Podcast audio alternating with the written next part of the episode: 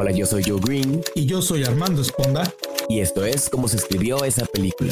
Bienvenidos de vuelta al podcast donde analizamos a fondo guiones de películas que han trascendido con el paso del tiempo en la industria. Si eres escritor, aspirante a escritor o solo un cinéfilo curioso con más hambre de conocimiento, este definitivamente es tu podcast. El día de hoy hablaremos de otra película nominada al premio de la Academia, pero esta a diferencia de las otras nominadas es una secuela de una ganadora de la estatuilla. Estamos hablando de Spider-Man Across the Spider-Verse, la cual pues digamos no es precisamente la favorita de este año, porque pues básicamente estaba peleando con El Niño y la Garza, y que es otra película, pues digamos, se dice la última película del estudio Ghibli. Entonces, pues yo creo que realmente vale la pena analizar lo que pues realmente se ha hecho con Spider-Man Across the Universe, porque digamos tiene una propuesta muy genial y digamos por otro lado ha sido lo único que o más bien lo más relevante que ha hecho Sony Marvel en cuestión de animación y en cuestión de la fórmula del multiverso. Así que amigos, pónganse listos para disfrutar de este episodio donde analizaremos a fondo todo sobre esta película. Obviamente para cerrar con broche de oro esta introducción, le doy la bienvenida a mi amigo y compañero podcaster, la anomalía de las redes sociales, el cual va de publicación en publicación corrigiendo bots y trolls en el internet.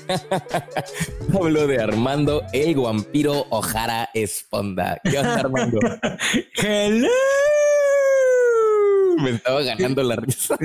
Sí, ya me di cuenta. Mira, esta la anomalía. Mira, podría haber, eh, eh, podría haber sido, pero me podría haber dicho, este, eres el villano de la semana.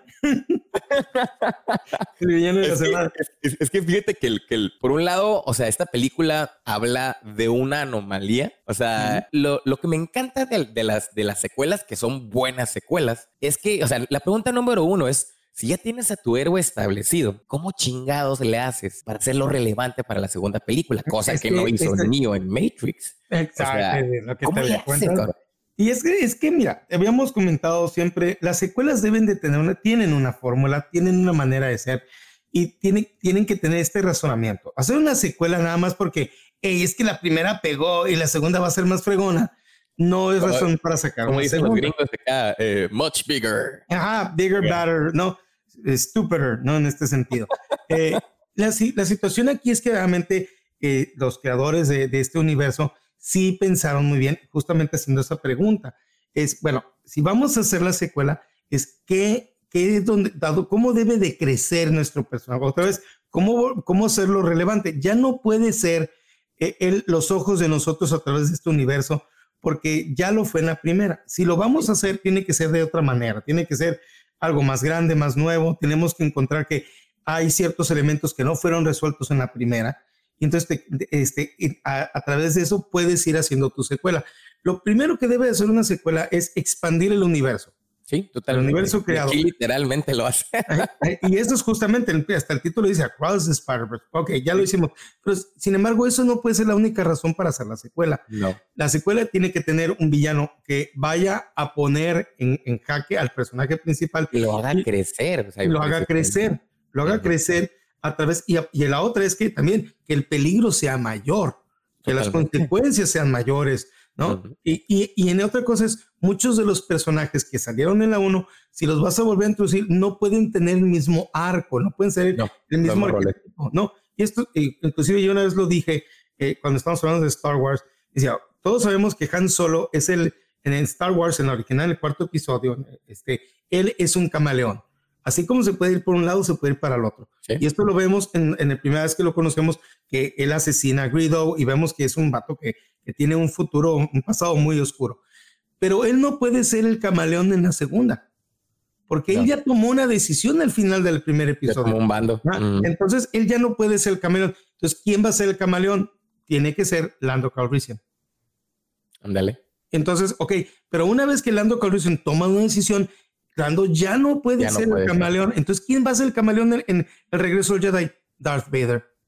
Sí, fíjate. pero te das cuenta cómo, cómo, es decir, tienes el mismo arquetipo, tienes el mismo, el mismo, es decir, estos personajes, el rol, pero ya no es la misma persona. Entonces, sí, sí, en este caso, en, la, en este Miles Morales en la 1 es nuestros ojos a través de cómo ser Spider-Man o los valores de Spider-Man.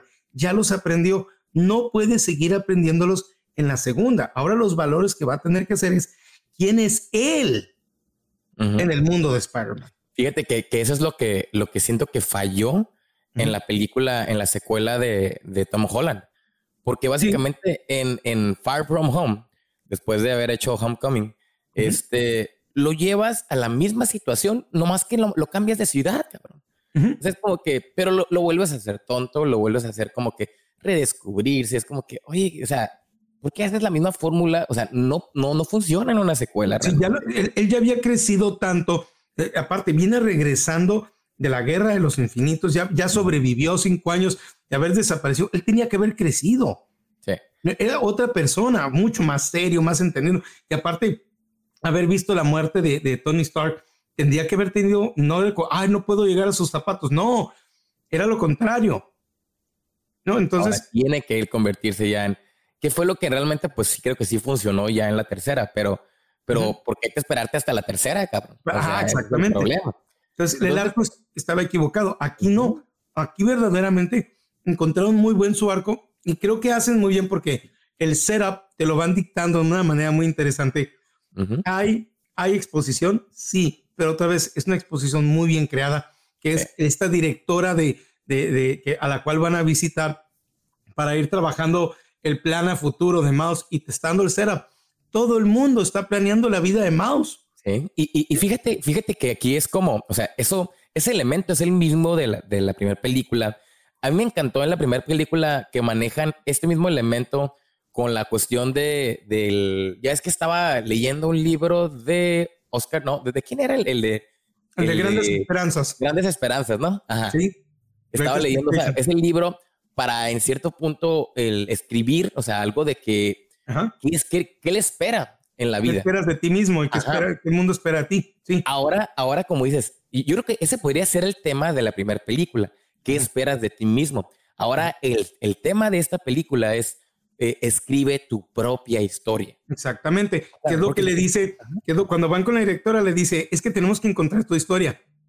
¿Cuál es tu historia? Y yo conozco muchas personas como tú, pero ¿cuál es tu historia? Y la misma le trata de hacer su historia y cuando él, él dice, no, espérame, yo quiero estudiar esto porque aquí está, y entonces la otra le dice, esa es tu historia. Pero otra vez siguen habiendo personas que le quieren dictaminar. ¿Cuál es su historia? El todos. Todos, todos.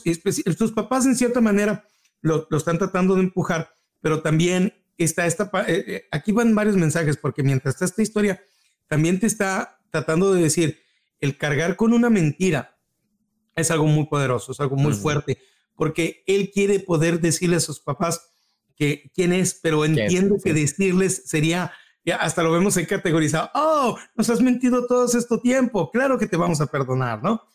Este, es, esa carga que es también parte muy importante del hombre araña, ¿no?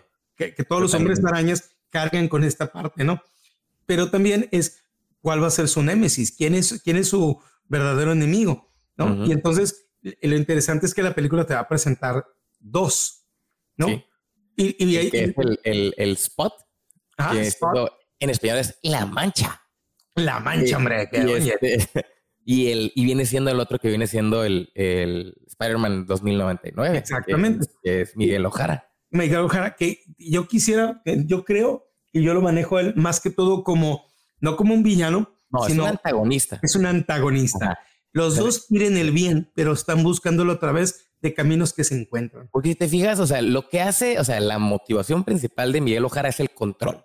Sí. Él quiere evitar el desastre. ¿Por qué? Porque ella tuvo un evento canon, o sea, ella tuvo este evento que básicamente desafió los multiversos y terminó destruyendo un eh, universo. Porque, o sea, lo, lo, chilo es que a través de él te establecen las reglas y las complicaciones, digamos, las consecuencias que puede haber el estar viajando de un lado al otro. Entonces, este, a través de él entendemos estas reglas y vemos lo que Miles no debería de hacer. Pero la cosa es que a mí lo que me encanta porque, o sea, ya uniendo esto con lo que hablamos al inicio, que viene siendo de cómo sacas, cómo le, eh, digamos, le das un nuevo propósito a tu protagonista, es que realmente, o sea, esta película, si te fijas, son un chingo de Spider-Man. Entonces, cuando te están poniendo un madral de Spider-Man, entonces dices, ¿qué hace único a tu protagonista? Exactamente. Entonces, lo que lo hace único aquí a Miles es que él es una anomalía. O sea, él es lo que no debió de existir. Así es. O sea, así es fácil. Entonces, desde ahí ya es Miles contra el mundo. Miles contra todos los. en la en la 1 había sido él como, como el outsider, pero ahora es el ultimate outsider. Es, es, esa situación. Es todos contra él y, y, y, verse, verse solo en el mundo otra vez, ¿no?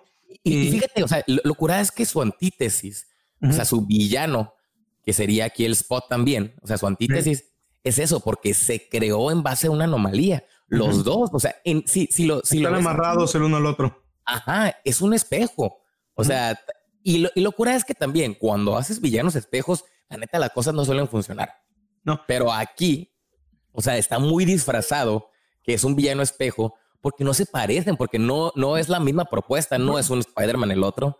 pero la cosa es que sus motivaciones se parecen. Universo, los dos son, iguales. Y, se, se, parecen sus motivaciones, porque cuando lo vemos a Spot por primera vez, sí parece eso, como el villano de la semana, como un, como un comic relief, es un tontillo. Inclusive lo, técnicamente lo, lo, llega a detener de una manera muy sencilla, ¿no? Y luego él mismo se patea su propio trasero, ¿no? Pero sus motivaciones empiezan a crecer. Y llega un momento en donde ya, es decir, cuando ya se da cuenta Miles Morales, ya es Spot es un verdadero peligro. Y, por, y, y, le pasa un poquito que aquí lo toman de, de, de justamente increíbles para cuando él ya trata de, güey, no, ¿quién se está burlando de ti? Eres muy importante. Y ya el otro ya está con una motivación de, no, espérame, es que no me has visto a todo lo que sí voy a lograr hacer. Es que como diciendo, mira, cabrón, ahora sí me vas a pelear al chile, güey. Ahora, sí, ahora, sí, ahora sí te va a costar, ahora sí vas a llorar, cabrón. Porque, porque realmente él le responde, dice, te vas a dejar de burlar de mí. Ajá. Y todo o sea, como diciendo, ya se te acabó tu tontito, cabrón. O sea, te, la pasas burlándote de todos y ahora la vas a tener que tomar en serio. Entonces, en este sentido, los dos sus dos antagonistas, en este sentido, empiezan de una manera no tan fuerte. Sabemos que, sabemos que Spider-Man 2099 es, es decir, trae, la trae contra él, pero no sabes qué tanto hasta que de repente ya te das cuenta que sí, la situación es mucho más personal, ¿no? Y, el ataque va, a ser en ese sentido, va, va a se va a ir a lo personal, pero yo creo que vamos a dejar eso para cuando lleguemos al, al, a ese acto. Por mientras, lo que me gusta también de esta película, porque te voy, te voy a ser sincero, cuando yo vi eh, un año antes de que saliera la caricatura en la Comic Con de, Sao Paulo, eh, sacaron los primeros minutos de esta caricatura y cuando yo la vi, que es justamente cuando Gwen visita por primera vez otra vez a Miles Morales, yo la vi y me quedé con que esta película va, va a ser esta estupidez. Dije, esta va a ser lo que pasan con muchas secuelas. A mí no me gustó la interacción que vi porque no lo veía, es decir, si yo hubiera visto, este, yo me quedé, es que no entiendo por qué se está interactuando así entre ellos dos y habíamos visto el final que ya eran amigos y yo no me imaginaba esa relación y no entendía y dije, aquí, aquí sacaron de, el carácter de, de Mouse está sacado completamente de donde había terminado la primera película. Y por, yo me quedé con la idea de que iba a ser una pésima caricatura. Pero de repente em, yo decía, ahora cómo van a iniciar las caricaturas porque la primera generó un estándar tan fregón. Sí. No, dije, no puedes empezar tu caricatura de la misma manera. Y no lo hicieron. Ahí es donde realmente me sorprendió porque ya por primera vez ya no es Mouse quien está presentándose, hey, volvamos a empezar, ¿no? Ahora es otra frase. Ahora es Gwen Stacy que diciendo, que yo soy esto y no soy la única. Yo soy esto y él no es el único. Si te fijas, o sea, aquí lo que el, el, el, tema también, los temas principales del Spider-Man, de los Spider-Man, es la soledad. Exactamente. Que, que, es lo que a mí me gusta, por ejemplo, del personaje de, de Peter, eh, Peter B. Parker, que ya no está solo. O sea, él es el que está, digamos, él aquí sigue siendo el, el, el ¿cómo es decir? El, el maestro, ¿no? El, sí. el mentor. Pero aquí, porque aquí el mentor es el que sí, sí tiene un mundo diferente y, él ya tiene una hija y está casado con, con, con, la Mary Jane. Para que la envidies, ¿no? Para que la envidies. y, aparte, creció. Es un personaje que creció y ahora ya tiene una muy buena relación con Mary Jane, ¿no? Exactamente. Y te fijas, tan buena relación que es de que, güey, pues vete al jale y llévate a la niña. Yo sé que la, llévate la niña. Confía tanto en él que sabe que la va, que la va a llevar y, y, y, no, y no va a haber broncas. Ajá. Pero, pero en este caso, ahí lo que me gusta mucho esta intro porque digo, ya no es Mouse, entonces te da esta otra perspectiva de la vida de Gwen y, te contesta muchas preguntas que no había hecho la uno. Y me encanta por las baterías, porque está tocándolo y de repente te das cuenta que está con su banda y que ahora las broncas van a venir por parte de ella. Las Mary James. Las, Mary James.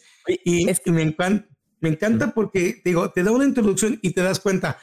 Fue cuando yo me empecé a tranquilizar y dije, esta caricatura, sí, sí le hicieron, sí pensaron en ella, ¿no?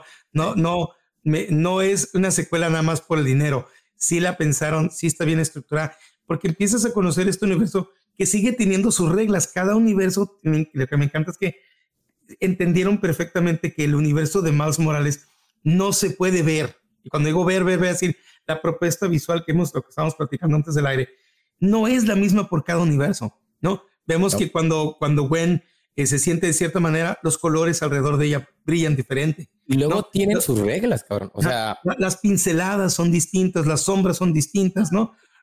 Es, algo muy interesante, ¿no? Fíjate, cuando, cuando este, en este, pues Mira, a, ver, no, quiero preguntarte algo también hacia la neta, porque mira, yo detecté tres actos y un prólogo muy largo. O sea, que viene siendo, porque incluso este podríamos contarlo como un acto en la cuestión de, de introducirte a estos guardianes del multiverso o la sociedad arácnida, que es básicamente lo que estás hablando ahorita tú con la, con la intro de, de, de Gwen. Pero a la vez yo siento que funciona como un, como un prólogo, porque, o sea, no te está realmente diciendo como que, como cambiando un mundo cuando entras al primer acto, sino simplemente te está introduciendo un concepto o te está introduciendo a un grupo de personajes que viene siendo lo que son de la sociedad arácnida. Y, Entonces, y, no solamente el, plot no arranca ahí, el plot no arranca ahí. Y también te está diciendo, si tú crees que ya le entendiste a esto en el universo, no has entendido eh, nada. No, O sea, este es, e, e, este es otro punto. O sea, te están, yo siento que esta es, es establecer reglas porque también, por ejemplo, ahorita lo acabas de decir con esto de los de los de cada universo tiene su regla. Cuando llega la anomalía esta de del porque te fijas, o sea, vemos el, el, en la introducción a través de la acción, vemos este, que Gwen está enfrentándose a un búho que viene siendo este, a un buitre. Al buitre. ajá, que es un buitre de otro universo así bien shakespeariano y todo el cotorreo. incluso cuando le dice de que, este, que estás arrojando fuego, le dice, cabrón, estás hecho de pergamino, te puedes quemar. Exacto, estás, estás neto, estás seguro que estás haciendo esto. Entonces, si te fijas desde ahí, o sea, cada personaje, cada universo es una propuesta totalmente diferente, pero aquí las propuestas, digamos, tienen utilidad. Claro. por lo mismo, pues, o sea, y luego es que, también están vista, está visto desde, esto es una adaptación de un cómic, entonces imagínate, entendemos que cada cómic tiene un grupo de artistas que dibujen y hacen su propuesta visual para el cómic. Entonces, no es lo mismo haber estado leyendo Spider-Man por Todd McFarlane y luego brincarte a los X-Men de Jim Lee, que tenían propuestas visuales completas. Entonces, lo mismo, cada universo tiene lo mismo. Estoy seguro que eran diferentes directores artísticos con diferentes propuestas visuales. Pero ¿por qué? Porque se está yendo hacia esos sentidos de que es otro cómic, literalmente. Entonces, a mí me encanta eso porque... Un flash de, de, de cómics ahí. Y todo este prólogo que tú ustedes está padrísimo porque neta no se siente como un prólogo, se siente como un primer acto hasta que de repente sale, se, termina y tú dices, es neta, todavía no vemos las letras, güey, es decir, pues empieza la película, ¿no? Ándale. Es, es, como, como si fuese el, clásico prólogo de las películas de Marvel del MCU, donde te presentan el, el, el, el estar de, de, el, el, papá estar de joven, que el, el, el Ant-Man, el, Michael Douglas, todo ese, eso que te dura como unos siete minutos, nuevamente en las películas de Marvel, aquí te dura 20 minutos, cabrón. Es una, es una prólogo muy, muy largo, muy bien hecho, que, eh, que te introduce el personaje y al psych, al Vendría siendo como el de Man of Steel, así, ¿Eh? ¿no? Vendría siendo como el de Man of Steel. Más, más o menos, sí. Pero te, eh, este prólogo, como tú dices, tiene un, tiene una razón, un razonamiento de, hacernos entender y meternos en la cabeza de Gwen y por qué ella va a tomar las decisiones que va a tomar. Porque si no hubieras tenido este prólogo, no entenderías qué onda con Gwen, ¿no? Y, esto es muy importante porque ella, ella, aunque no es la protagonista, parece, se siente con la protagonista, es el motor motivante. Es que ella, fíjate que el, o sea, si lo vemos desde la perspectiva de Gwen, esta película es un team up movie. Porque obviamente hay que entender que es parte uno, ¿eh? O sea, que esto fue lo que... Es la uno de dos, sí. Ajá.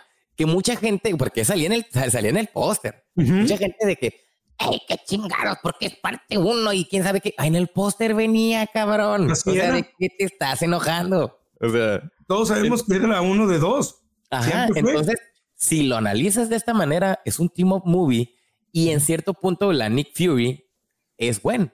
Ajá. La Gwen es la que está reclutando porque al final de esta película está, sí, ya, ya realmente recluta. Pero ya sabemos que la segunda parte se vienen los guapazos, cabrón. Sí, pero fíjate, el, crecimiento que ella va a tener es porque al final de este prólogo, ella va a decidir evadir el problema. Es decir, llega el momento en donde después de enfrentarse a todo eso, tiene que toparse con que su papá se da cuenta que es ella. Pero que tiene que... gracias a ese problema, que es uno de los temas también principales de aquí, los eventos canónicos, cambia su status quo en la cuestión de escapar de su universo para unirse a la, a la sociedad. Pero, pero, no se une por la, es decir, no se une por la razón correcta. No. Es decir, quiere aprender, quiere crecer, pero se une para evadir el para evadir. Y también por otro lado, no se une porque Miguel Ojara quisiera. Porque, porque ahí te dejan un foreshadowing bien cabrón. Porque ya, ves que eh, Miguel Ojara es de que dice, ella no, podemos. Pero ¿por qué no? O sea, esa es la pregunta. Y obviamente cuando tienes dice, tú bien sabes por qué no.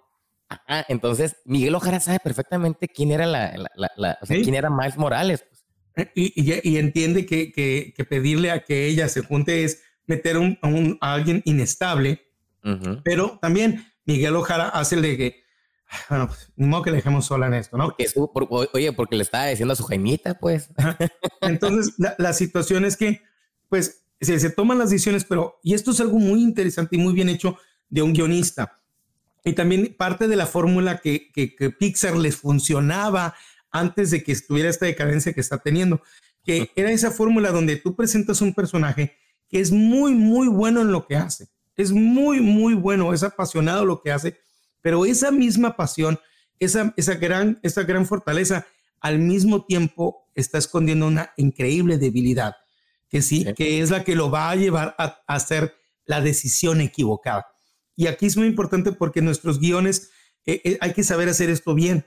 Cuando tu personaje, que tú sabes que es bueno, que puede hacer, tiene que tomar la mala decisión porque si no se acaba la película. Es que, es que sí, o sea, los, eh, eso a mí me gusta mucho y, y, más con las películas de héroes porque Sabemos que hay muchos personajes que tienen un potencial encabronado, pero no tienen una guía, o sea, no tienen un arco y están en cierto punto, eh, casi, casi podemos decir como en un estatus como de, de, pasivo, porque están repitiendo una y otra vez tu status quo.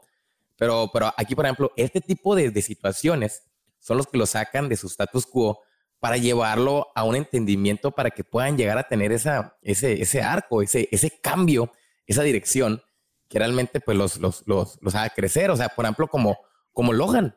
O sea, si te fijas, Logan era, un punto donde es un personaje que ya está consagrado, todo el mundo sabemos qué es capaz de hacer. Pero llega una aventura donde le dices, oye, ese es el, el, el, el, Last Dance, o sea, es un pedo que te va a sacar todo, cada, va a destruir todo lo que conocías. Lo tienes que llevar a su límite, a su nuevo límite, hasta dónde vas a llegar. Eso, eso, es lo que debería de funcionar una secuela. Logan también lo, lo, lo ejecuta de manera perfecta eso porque tienes que destruir lo, que conoces para llevar a, redescubrir al personaje, pues. Así es. y, otra vez, Logan está pensando que está haciendo algo positivo. Y no quiero decir mucho más porque se nos vamos a dividir y vamos a ir a ver, a hablar de Logan. Pero todas las acciones de él es para proteger a Charles Xavier de la verdad. Sí. Charles piensa que él hizo algo. Dice, What did you do? ¿No? Así, ¿Y qué hiciste tú? Y, y todo, todo este tiempo pensamos que Logan había hecho algo horrible ¿no? Que si tú lees el cómic donde está basado, ya sabías que era lo que había hecho horrible, pero aquí te hace el giro. No, no es lo que hizo Charles, es lo que hizo Javier. Sí. Y lo ha tratado de, lo ha tratado de, de, ayudar técnicamente, ¿no? Al esconderle la verdad. Y aquí es lo mismo. En Gwen, también algo que está sucediendo ahí es que hay, hay un, está sucediendo un evento canon porque su papá es un capitán de policía. Sí. está, por convertirse en Bueno, bueno el, el, de Gwen sí. Y, pero el, y, el de Miles teoría también está empezando a convertirse. Ah, entonces, también al, al, al, evadir esta situación, y esto es algo muy importante del ser humano. Cuando evadimos el problema, no lo estamos solucionando. Nos gusta hacerlo porque nuestro cerebro eh, suelta miles de químicos que dicen, ok, te voy a ayudar y te vamos a hacer, si ya no te quieres estresar, hacemos esto y aplazamos el estrés, pero no lo solucionamos. Es la, bolita de nieve, cabrón. ¿no? Entonces, este, y esto es lo que me gusta, porque ahora sí, por fin empieza la película y empezó, después de este prólogo de 20 minutos, que es increíble, eh, entonces ahora sí empieza el primer acto, A Day in the Life de Miles Morales, que también no la está pasando también porque regresar a hacer todo lo que ha hecho Spider-Man y no tener contacto con toda esta familia que le ayudó a nacer es difícil. Es difícil. Y vemos todo, igual, esta introducción funciona para decirnos, para, para que alcancemos eh, a entender todo lo que ha sucedido en este año y medio, dos años de la última película, ¿no? Y vemos que creció, que tiene un nuevo uniforme, que le salió bigote, pero luego se lo quitó, que ya no está la tía May, ¿no? Que ya que muchos pueden preguntar, ¿y por qué no va con la tía May, no? Pues es que la tía May ya se mudó, ¿no? Entonces ahora sí está solo en la ciudad, la situación con sus padres está cambiando y, y él en cierta manera ya agarró un ritmo en la escuela, inclusive con su compañero de cuarto, pero al mismo tiempo no, no lo puede resolver todo, está muy joven y quiere ser un estudiante, quiere ser un buen hijo, quiere ser un buen, un buen este, superhéroe, pero hasta ahorita está tratando de ser lo que los demás quieren que él sea. Sí, te fijas, está tratando como de ser un complaciente. Exactamente. porque, te fijas de que eh, no me queda esto y, le, da mucho peso porque se la pasa pidiendo perdón, cabrón. o sea, en los medios de que perdón, perdón. Entonces, oye, cabrón, un superhéroe, pues ya decidido, le va a valer gorros y a otros les gusta o no. O sea, que eso es lo que Spider-Man en la evolución de Spider-Man en los cómics y en las películas ha hecho. Ha llegado un punto donde, ¿sabes qué? Pues yo, voy a, estoy dispuesto a aceptar tanto los golpes físicos de los villanos como los golpes emocionales de, la gente. O sea, porque pues ese es, ese es el, esto es parte del, del, del, trabajo, ¿no? En cierto punto. Sí, y, y, está constante, constantemente complaciendo. Es decir, se saca el, saca el bigote y la gente se ríe, entonces mejor me lo quito. Eh. estás tratando de quedar bien con todos y el que trata de quedar bien con todos no queda bien con nadie. Disney. Ah, Disney, ¿no? Disney. ¿no? Este, no, no solo es Disney. Entonces, este, la situación es que, otra vez, está tratando de ser complaciente, pero al mismo tiempo estamos aprendiendo todo esto del ser humano, de, de, de, Miles Morales como ser humano, pero también sus padres van a, van a, son una parte importante de su vida, ¿no? Y, y ellos quieren que su hijo, como buen padre de familia, están interesados en el futuro de su, de su hijo, pero vemos que, que Miles está tratando de, de, de, este, de, de malabarear todas estas cosas y, no, y al, al malabarearlas no está siendo ni el mejor estudiante, ni el mejor hijo, ni el mejor superhéroe. ¿No? y, viene toda esta parte de, pues, ¿cuál es tu historia? Es que sí, o sea, es cuestión de identidad, Cor. O sea, yo siento que, que la, la, neta, como dices, buscar la historia, buscar una identidad propia, eso es lo que se moldea en base al, al carácter del personaje. Y a mí lo que me encanta de esta película es que, neta, Miles termina con unos huevotes, la neta. Ah, sí, es un crecimiento. A la madre, porque la neta, el discurso que a futuro le da, le da Miguel Ojara aquí es súper hiriente, cabrón. no, lo, hace con ese... con un guante blanco así cachetal, le responde bien Lo hace con ese sentido, lo hace con el sentido, te voy a desmadrear emocionalmente. Porque, no, lo, quiere madrear. Lo quiere madrear emocionalmente, con tal manera de que dice, si yo le doy este golpe tan, tan fuerte, como diciéndole a la verdad, pero se la está diciendo en el sentido de... Te va a levantar para que nunca te levantes más. Pero en vez de hacer eso, e, este, despierta al dragón. despierta a este. El, el, el, cambio que tiene, o sea, de los huevotes que tiene el final Miles Morales, a la madre, mis respetos para este personaje, la neta. O sea, lo que hicieron con Miles al último de esta película, dije, no, no manches. O sea, yo creo que es el Spider-Man más huevudo que hemos visto. Yo, también. Ya quisiera, no he visto nunca a Peter Parker así de huevo, pero de huevonudo, de, de, con ganas de, con esa mirada que tiene Miles Morales.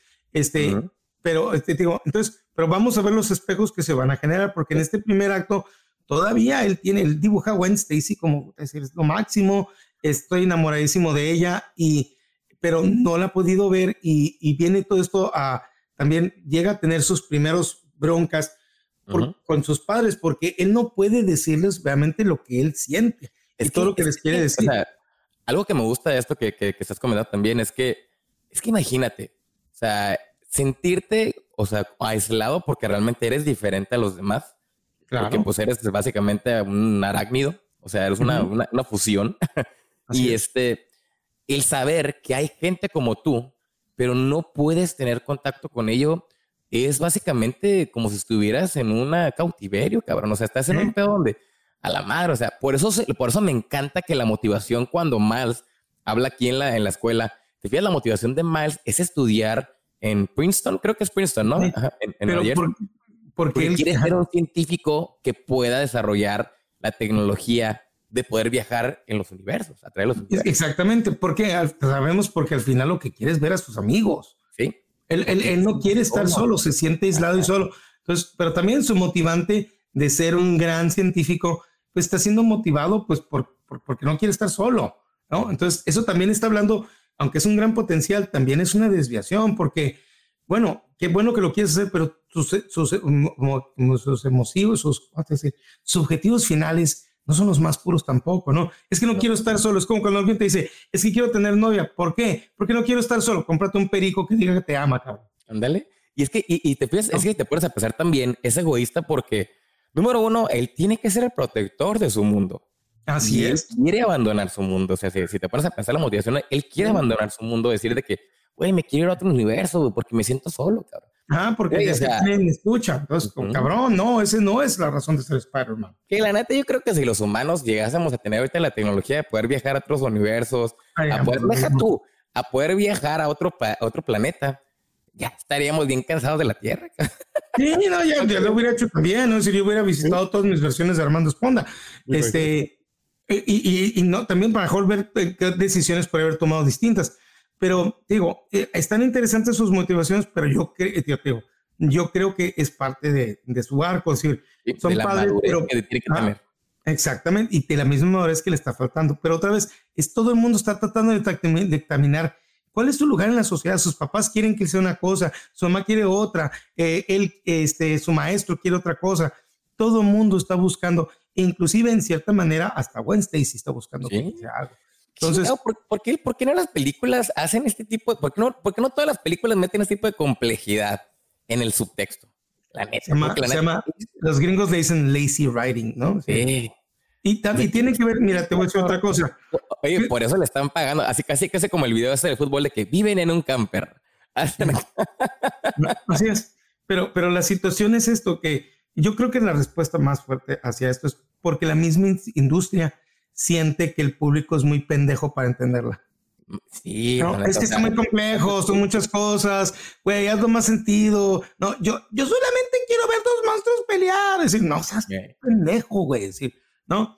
Entonces, pero, pero es esa situación que los estudios piensan que esto no es lo que la, que la gente quiere, pero sí es lo que queremos. Queremos complejidad, queremos, queremos este, este conflicto interno, porque es lo que en muchos nosotros nos reflejamos en él. cabrón, la neta. ¿Ah? A la pregunta de quién eres, quién verdaderamente eres. La película realmente te, te vuelve, o sea, te, te hace inmersivo ¿Eh? en, el, en, el, en los personajes porque, porque hemos vivido ese tipo de conflictos, vivimos ese tipo de, de, de, de cuestionamientos que dice, ¿para dónde vamos, cabrón? ¿Eh? Y, yo creo que eh, esta, esta película sí lleva o sea, esta frase del el poder conlleva una gran responsabilidad, lo lleva a otro nivel, güey. Mucho más amplio, porque ya no lo lleva sobre el poder no es dentro de tu cuadra, de tu ciudad, sino que ya es mucho más adelante. Pero antes de llegar a ese punto, es decir, eh, sí, de repente se le, se le, después de todo eso, viene un conflicto muy fuerte con sus papás, en donde también sus papás no saben en dónde buscarlo. De repente, en medio de la fiesta, el papá dime, pues dime qué fregados es lo que quieres decirme, ¿no? Y ya todos los invitados de la fiesta se dan cuenta que estás peleando. Y pues, no que lo digan frente, yo soy Spider-Man, pendejo. Sí, ¿no? Eso no se puede. Entonces, él también dice, él toma una, eh, toma una decisión muy difícil, pero yo creo que es la decisión madura de decir, ¿sabes qué? Fuck it. Es decir, no te lo voy a decir. No aquí, no es el lugar. Él, él está tomando una decisión que sí es muy madura de decir, no te lo voy a decir aquí. No, porque no es lo correcto, no frente a todo mundo y no, no, si quieres esta plática, no va a ser aquí. Y entonces, al decir a la chingada, sus papás es, ah, la chingada, pues estás castigado, ¿no? Que también es una respuesta muy respuesta que hasta ellos mismos se dan cuenta, que a lo mejor fue una respuesta muy estúpida, ¿no? Porque también los papás, pues no tienen el manual del niño, ¿no? Es que es una cosa que, que, que, que, ¿cómo le haces? De hecho, aquí en la película, eh, Mary Jane le, le, le, menciona a, al, Peter B. Parker, le dice, es que no hay un manual para ser papá, ni mucho menos para lo que eres tú como Spider-Man. Tampoco hay un manual, ¿no? Entonces, lo, que me gusta es eso, esas pequeñas imperfecciones de los demás es lo que hacen que esté curada la historia. Y entonces lo mandan, lo mandan a que esté castigado, pero es el estar castigado lo que le permite verse con este gran regalo de volver a ver a Gwen Stacy. Y, y, vemos todo cómo ella ha crecido, cómo ha crecido y, y entendemos este awkwardness, este, esta situación extraña de que, a ver, vente conmigo, pues estoy castigado. Y Spider-Man está castigado, ¿no? Pero ella también, hay, hay cosas de ella que, que, a mí eh, me generan ruido porque, es decir, lo primero que hace es, es decirle, decir, dile que no a tus papás, ¿no? Eh, eh, hace, lo hace romper reglas mientras ella se está pues rompiendo es pero, es que, pero es que fíjate que la neta, o sea, si estás viendo que ella se fue de su casa por no hacerle caso a sus papás, pues obviamente va a ser una mala influencia para... para Exacto, y eso es lo que era, que, que, ella ahora es la, este, lo que te venía diciendo, cada quien tiene un arco distinto, mientras que en el arco de la primera película, ella es la razón, el poderío, la que tiene una, una sensación de responsabilidad. Ahora no, ahora es la que lo hace hacer las malas decisiones, ahora es la mala influencia. Por eso, por eso aquí, en este acto, ella funciona como el, como el catalista, el catalizador, como el incidente. Ajá. porque, porque también podemos decir que el incidente de aquí también es el spot. Obviamente spot cambia, es el incidente del plot, pero el incidente del arco de, de, de Miles es Gwen. Ah, sí, sí. Ay, neta, cómo me duele cuando abre la, la, la, figura, cabrón. cuando la vi, como que. ¡ah! No, pero, pero está, está, bien curada porque, es decir, esas malas decisiones de ellas y esa manera también de ser eh, irresponsable eh, son, son, muy interesantes porque, digo, el arco cambia. Ya no es esta niña, esta mujer que hemos visto en la primera película, súper entendiendo con los razonamientos. Ahora ella es la que está cometiendo los errores, este, porque también está insegura en su lugar en el mundo. Entonces, este, le contagia esa situación y hay una escena que es muy, hay dos escenas que me encantan aquí, que es ellos dos sentados boca abajo, viendo, viendo la ciudad de Nueva York y me encanta porque los detalles en esta caricatura son tan bonitos. Entendieron que existe algo que se llama la física. Y entonces, si tú estás sentado boca abajo, es decir, como buena araña, ¿no? Nalgas pegadas hacia el techo, la gravedad afecta en tu cara. Entonces, tus cachetes se van a pegar para arriba, tu cabeza va a estar distinto. Y, aunque la toma la, la, hacen así como viéndonos normal, entiendes que la gravedad está afectándolos y sus caras se ven distintas, ¿no? Los chapetitos de la, de la buena y todo. Ah, y el, la, la, colita de caballo para arriba, pero todo el cuerpo, también el cuerpo, su pecho, sus brazos, todo se está indicando que la gravedad, y, y eso es hermoso ver porque alguien, estoy seguro que lo están dibujando y alguien le ha dicho, espérame cabrón, se te olvidó que están, están colgando el techo, pendejo. La gravedad funciona. ¿no? Y eso, eso es muy bonito. Y este, que, por ejemplo, esta escena también, como la mencionas, a mí me encanta lo, todo lo que te dicen físicamente, o sea, sin tener que decirlo. O sea, en la cuestión de que pues, se toca el tema de, de, que en todos los universos Gwen Stacy se enamora de Spider-Man. Pero aquí estamos repitiendo, o sea, no solo un tema que obviamente ya todo el mundo sabe gracias al, al, bagaje que tenemos de las películas anteriores, sino que lo que está cambiando de este status quo del tema que sabemos todo el mundo, es que Miles Morales dice, pero no tiene que ser igual. ¿Por qué? Porque Miles Morales es la anomalía en todo. O sea, él, él, él, aplica lo diferente en todo. Él si quiere enamorarse de Gwen Stacy no tiene que morir, cabrón, porque él no es ese Spider-Man que conocemos. Él no es ese Peter Parker, ¿no? Y, y, esos momentos donde se acercan las manos, se alejan las manos, que se tocan los hombros, o sea, neta, es tan bonito, cabrón, la neta, en ese momento. Es, es, es esa situación de, e, es ese lenguaje que, que, no tienes que decirlo. Y otra vez es el show, don't tell, ¿no? Pero bien, es decir, cuando está, lo que me encanta el show, don't tell, porque cuando lo haces bien es mágico, es precioso, eh, comunica todo lo que tú quieres hacer y hace tu, hace tu filme mil veces mejor. Y en ese momento, en ese momento que se tocan el hombro, el hombro, los personajes se unen emocionalmente bien cabrón. Y entonces, y ahora, después de ahí viene otra situación que es la confrontación con sus papás. Ahora sí, sus papás ya se dieron cuenta que, güey, es que preguntárselo, este, fue arriba, fue estúpido, entonces vamos a platicar a solas con él y llegan y pues no está. Y de repente se topan con que existe Gwen Stacy. Y claro, como buena madre celosa, también me encantan las malas reacciones de sus papás, ¿no? No te lo robes, es mío, ¿no?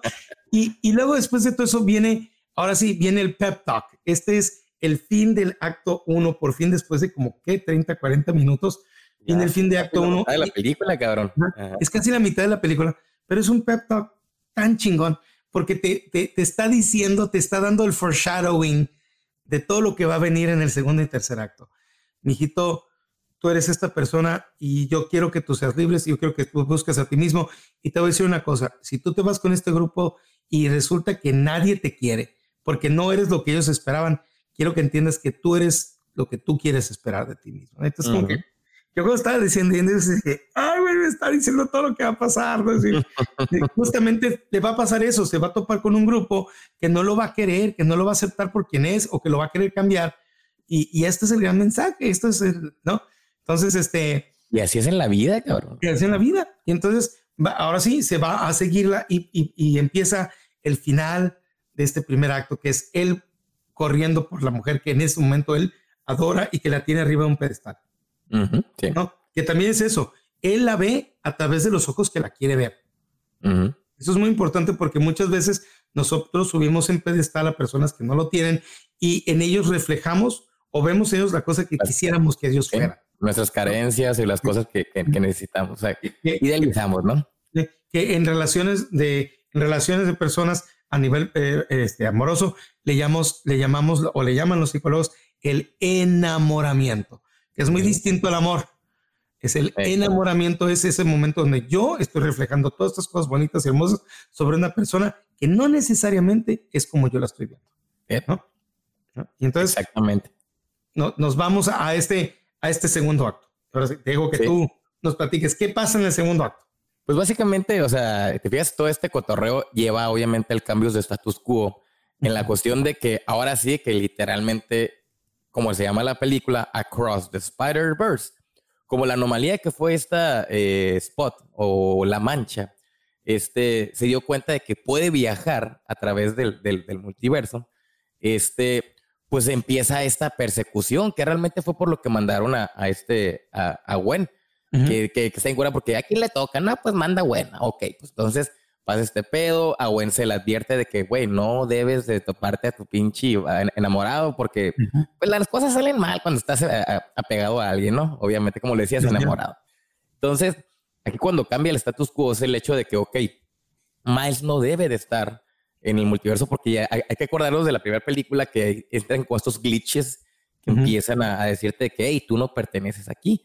Entonces, cuando, cuando ya estamos en este status quo donde ahora el, el plot es atrapar a Spot eh, en cualquier lugar que esté. Y locura es que nos lleva a este ya como mar de Spider-Man, más de mar de variantes. Y llegamos a esta famosa tierra, ¿qué podría, cómo digamos? Este 50.101, 50.101, que es Mumbatan, que, ah, que es básicamente la tierra del Spider-Man de India. Así es. Este, eh, en, en esta tierra del Spider-Man de India vamos a ver obviamente todas estas variantes, y todo esto que va a apuntar con algo muy temático de la película, que son los eventos canónicos, que es lo que me encanta porque fuera de Spider-Man, porque estos eventos canónicos lo conocemos como en el Spider-Verse, pero fuera de Spider-Man, todo personaje eh, en una película funcional tiene un evento, este, lo que llamamos el fantasma, pues que es este evento que te moldea tu personalidad eh, gracias a un trauma. Entonces, es como el trauma de, Bruce Wayne, o sea, la muerte de sus papás moldearon todo lo que es Bruce Wayne para que combatiera el crimen. Si no Ese es su acto canónico. Ese es su acto Exactamente. Te fijas, todo buen personaje en el cine, en la historia del cine, ha tenido algo así, cabrón. Entonces, aquí me encanta que, lo vuelves a recalcar en una escala donde, pues, todo, todos los pinches Spider-Man son iguales en el punto de todo mundo tiene un evento canónico. Entonces, este, lo interesante de aquí es que ya se vuelve como también como, como una fórmula de película de viaje en el tiempo, no tanto de viaje de, universos, sino que todo tiene una causa y efecto, cabrón. Sea, hay cosas, en, o sea, entramos aquí en el pedo este de Matrix de, de este, si hay libre albedrío o si ya todo es determinista. porque esto, o sea, el, el, pedo aquí es de que, ¿qué si salvo a esta persona? Oye, pero esta persona debió haber muerto, güey. Eh, esta cosa, este, este evento debió haber pasado. Entonces, aquí lo interesante de esta película es que al principio nos, nos, nos ponen, o sea, como todavía no sabemos todo este cotorreo que controla Miguel Ojara, este, aquí lo vemos como que, ah, pues Simón salvando el, el, evento canónico del Spider-Man de India, entran los, otros personajes que secundarios como el Spider-Punk, que está bien fregón. Entonces, este, otra de las cosas chilas aquí es que vemos ya el, el, lo que mencionamos de Spot, de la mancha en el pedo que le dice al Spider-Man de que, a ver, cabrón, eh, mi motivación aquí es llegar al colisionador y convertirme en un vato que ahora sí se la vas, se la vas a pelar con las dos manos. Y aquí es donde le dice, hay un presagio, tus papás van a morir y yo voy a ir por todo lo que tú tienes, cabrón. O sea, yo te voy a quitar todo lo que tienes, como así como tú me quitas todo lo mío. Y ahí es donde empezamos a ver todo este presagio de que la muerte del, del, del, capitán, del padre Miles, y pues obviamente va a, ser, entrar esta, esta motivación de que Miles tiene que regresar para impedir todo este cotorreo. Que aquí fíjate que yo creo que llegamos a lo que es el midpoint, porque llegar al cuartel arácnido no lo considero como un nuevo mundo en la cuestión de que cambia Miles, sino simplemente es como porque incluso si te fijas trae un pase de un día, ¿no? Así, así como en los como los como en las en el Six Flags, esas de este juegos de diversiones te dan un pase por un día, no sé, como algo, un free trial. Entonces llegas a esta sociedad arácnida donde conoces a todo tipo de, de, de, de versiones eh, variantes de, Spider-Man. Y entonces empezamos a entender aquí cómo funciona esta, o sea, este midpoint funciona simplemente para entender este, qué onda con la sociedad arácnida. Vemos esta máquina, la, la, máquina que le dicen vete a casa o, la máquina going home. Este, vemos en, go home, go home, la máquina go home. Eh, entendemos más lo que es el, el, el, lo que es la motivación de Miguel Ojara, que es la primera vez que se, que se encuentra con Miles. Vemos el, el, regreso de Peter y su bebé, toda esta eh, eh, información, exposición, evento canónico, de, o sea, información sobre el, pues, lo que son los eventos canónicos y la importancia que tienen. Y algo este que, me, que, me, gusta es la presentación de este muchacho de, de Spider-Punk, que le va a ir soltando, por ejemplo, cuando le dice, Gwen, ¿qué tanto le has dicho a Amados sobre su lugar aquí? Pues más o menos, ¿no? y luego le dice, le empieza a preguntar más, Mouse, ¿y por qué quieres estar con equipo, claro? No, pues porque me gusta y, eso que tiene que ver. Y, y, y, cuál es, entonces como que lo está, lo está cucando, lo está, a ver, pregúntate, güey. Es, que lo chilo del Spider-Punk es que son vatos sin filtros. Exactamente, pero, pero está siendo su psicólogo. ¿Sí? A ver, cabrón, pregúntate, ¿cuál es el, pero pregúntate, ¿y para qué quieres estar en este pedo? Es decir, ¿cuál es el, es un equipo y qué chingados tiene que ver con equipo, cabrón? ¿No? Y no, es que me hace ver algo más grande y que ser algo más grande. Y hay un momento donde dice, primero pregúntate a qué te estás metiendo. Sí. Pero cosa que, obviamente, cosa que hace caso omiso. Ajá, pero, pero son, son tus pequeños avisos, son tus es que el, foreshadowings de la película. El Spider-Punk es el vato que te está diciendo, be careful what you wish for. Ándale, ten ah, cuidado. pero otra cosa que me encanta de este güey, porque desde que lo estás viendo, ves que está agarrando cosas. Es como que al principio dices, pues este cabrón tiene esta enfermedad de que les gusta robar sin saber, ¿no? ¿Cómo se llaman este? Pues. Piensas que es un cleptomaniático porque está, robes y robes cosas, pero luego te vas a dar cuenta que no está haciendo eso. Este güey es muy, muy inteligente, pero es súper cool. Entonces, es, el güey está así como que agarra cosas acá, agarra cosas allá, y, y luego te vas a dar cuenta por qué lo está agarrando. No, pero... Es que, si te fijas, o sea, obviamente va con esta intención del la, la, idea del punk, ¿no? Porque incluso cuando, cuando la bebé del, del, del, Peter B. Parker se va y le dice, esa bebé es bien anarquista, cabrón. o sea, como te saludo, te saludo, bebé, cagándote sobre el anarquismo. Entonces, te digo, o sea, te fijas, él te sirve como esa función de decir de que, hey, el sistema que tienen estos cabrones aquí vale pa' pura madres. es una ilusión de control que tienen ellos. O sea, Exactamente. Pero me encanta que uno que lo incluyeron y la voz está perfecto, pero es eso, esa pregunta que le está haciendo, es decir, ten cuidado, güey, porque esto no es lo que tú creas. Y, y, y entonces, eh, primero, primero investiga antes de sumarte a lo que, es decir, de entender lo que te está sumando. Y, me, me, encanta cómo va subiendo, porque ahora sí, va a conocer a Miguel Ojara y Miguel Ojara, es decir, muy interesante porque Miguel Ojara le quiere explicar, pero es como un pinche mamón de primera que te quiere decir, güey, tú no entiendes, güey. hay algo que se llama el canon, güey, que es como que no, es un pendejo, ¿no? Y tú mientras lo escuchas, dice, quiere ser, quiere empatizar con él, pero no sabe cómo. La neta, oye, la neta, yo miro a Miguel Ojara ya sin máscara y no, dejo de ver al pinche actor este de Televisa. ya también que todo el mundo me lo mandó y ya le rompieron la madre. Y, tanto que ya no se me hace que la voz de, de Oscar Isaac le queda, güey. Sí. ¿No? No sé, no sé por qué Ahí me saca un poquito de onda cuando la, la, voz en inglés, la neta. sí, sí. pero, pero, y la otra cosa es eso, es decir, es decir, a mí sí me saca tanto de onda que, que, yo lo prefiero con máscara. Es decir, nomás, normalmente lo veo y no me gusta. No me gusta porque, porque Miguel Ojara del cómic no se me hace que es así. Y, no entiendo por qué se fueron con este estilo artístico.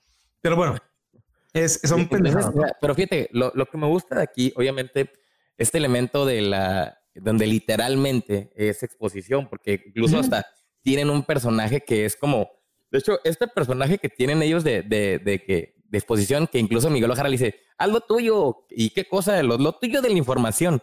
Es como el, a ver si te acuerdas de la película de Austin Powers, el Basil Exposition, cabrón. Ah, es cierto.